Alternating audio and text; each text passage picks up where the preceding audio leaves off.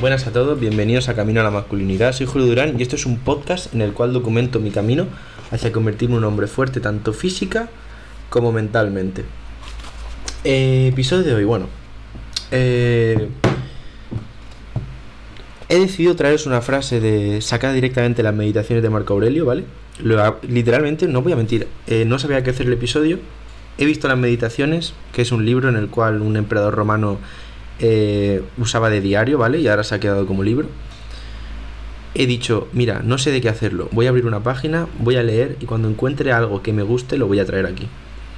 Y eso he hecho. Así que nada, os leo el pasaje y os lo comento un poco, ¿vale? ¿Cuánto tiempo libre gana el que no mira qué ha dicho el vecino, hizo o pensó, sino solo lo que él mismo hace, para que eso mismo sea justo, santo o conforme a?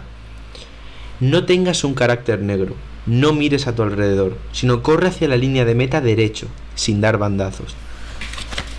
Alguno dirá, no lo he entendido, alguno lo habrá entendido. Yo os voy a explicar qué entiendo yo, ¿vale? Y... Y bueno, pues eso básicamente, da- daros un poco de comentarios, ¿no? Eh, es la idea básica. Que te tienes que centrar en lo que puedes controlar.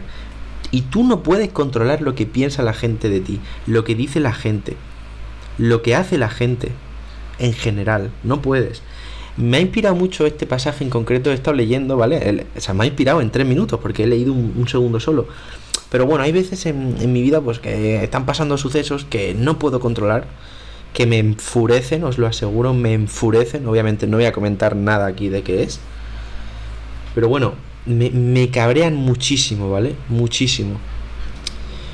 Pero realmente, aparte de ciertas medidas que se pueden tomar, que es que no voy a entrar en detalle, yo no puedo hacer nada. No lo puedo controlar, no puedo controlar cómo determinadas personas se comportan, no puedo controlar lo que determinadas personas dicen de mí o de mi familia, no puedo. Entonces no me tengo que preocupar por eso. Si yo perdiese el tiempo en eso, estaría perdiendo un tiempo muy valioso que dedicar a mí. Si yo ahora, que es lo que voy a hacer ahora mismo, en vez de ponerme a resumir temas de financiero, me pusiese a lamentarme de lo que fulanito ha dicho de mi familia, de lo que fulanito ha dicho de, de- del Titanic, yo qué sé, de cualquier cosa. Si te pones a preocuparte por cosas que la gente piensa, dice o hace, ya sea sobre ti o sobre otras cosas, estás literalmente tirando tiempo tuyo a la basura por cosas que no puedes ni siquiera controlar. Vamos, la idea viene a ser la siguiente. Es basura hacer eso, no sirve absolutamente de nada. No sirve absolutamente de nada. Por eso dice aquí Marco Aurelio, el, el énfasis es en el tiempo, ¿no? ¿Cuánto tiempo gana? ¿Cuánto tiempo libre gana el que no mira qué ha dicho el vecino? Y que solo se fija en lo que él hace. Dice que no mires a tu alrededor, que da igual, es que da igual. En el momento es que yo creo que es muy clave esto. Mucha gente no lo entiende. Yo he conseguido, creo que entenderlo desde, desde que empecé el podcast, llevo ya seis meses y pico. Algo que he conseguido comprender es que esto es que es fundamental. Te tiene que dar absolutamente igual lo que piense la gente. Si a mí, me- a mí no me diese igual, yo este podcast no lo habría seguido. Lo habría quitado por si fulanito piensa que es gracioso y se ríe de mí. Es que me da igual, me suena la polla. Entonces, es muy cierto esto de que gana un tiempo libre y tienes que mirar a tu camino. No mires al alrededor. Y lo que dice, corre hacia la línea de meta derecho. ¿Qué quiere decir eso? La línea de meta del libro hay una nota abajo que pone entiéndase de meta como la muerte. La muerte es la última línea de las cosas. Entonces, ¿qué quiere decir esto?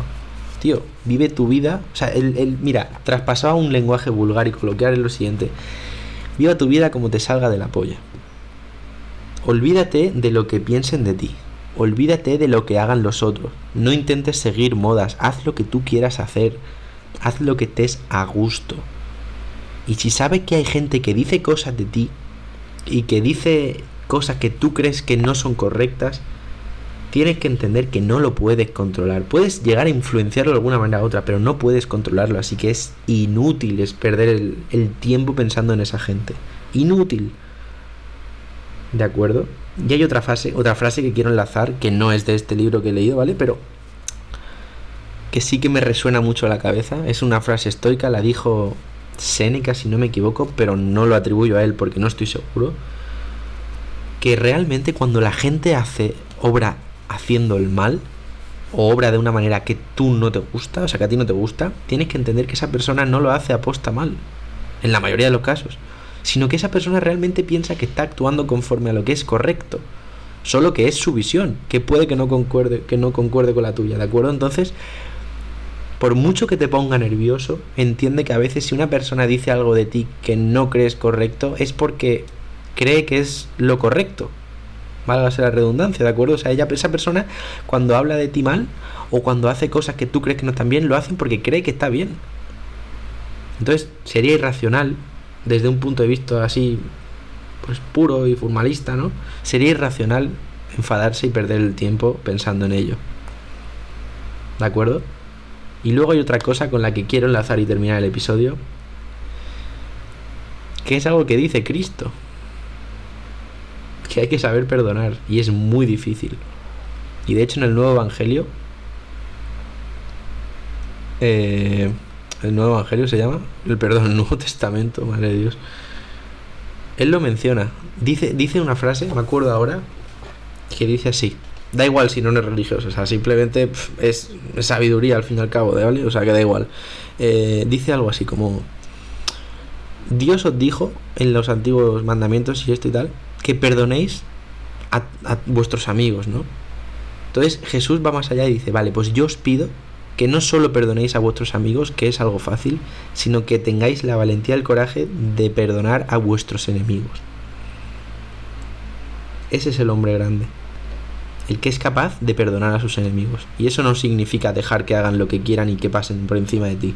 Eso significa saber que esa persona ha obrado mal, pero porque creía que era lo correcto. Que tú no puedes cambiarlo y que tú a lo mejor ya no vas a hablar con esa persona, no vas a aceptarlo, pero de corazón tienes que perdonarlo. Y es muy difícil, pero creo que es lo mejor que se puede hacer. Así que nada, muchas gracias por escucharme un día más. Perdonad, si se estará escuchando muy de fondo mi ventilador en caso de que sea así para el próximo episodio, pues lo quitaré y ya está. Y nada, gracias por escucharme, meterle durísimo al estudio si, estáis de finales y al entreno siempre, mm, de finales o no.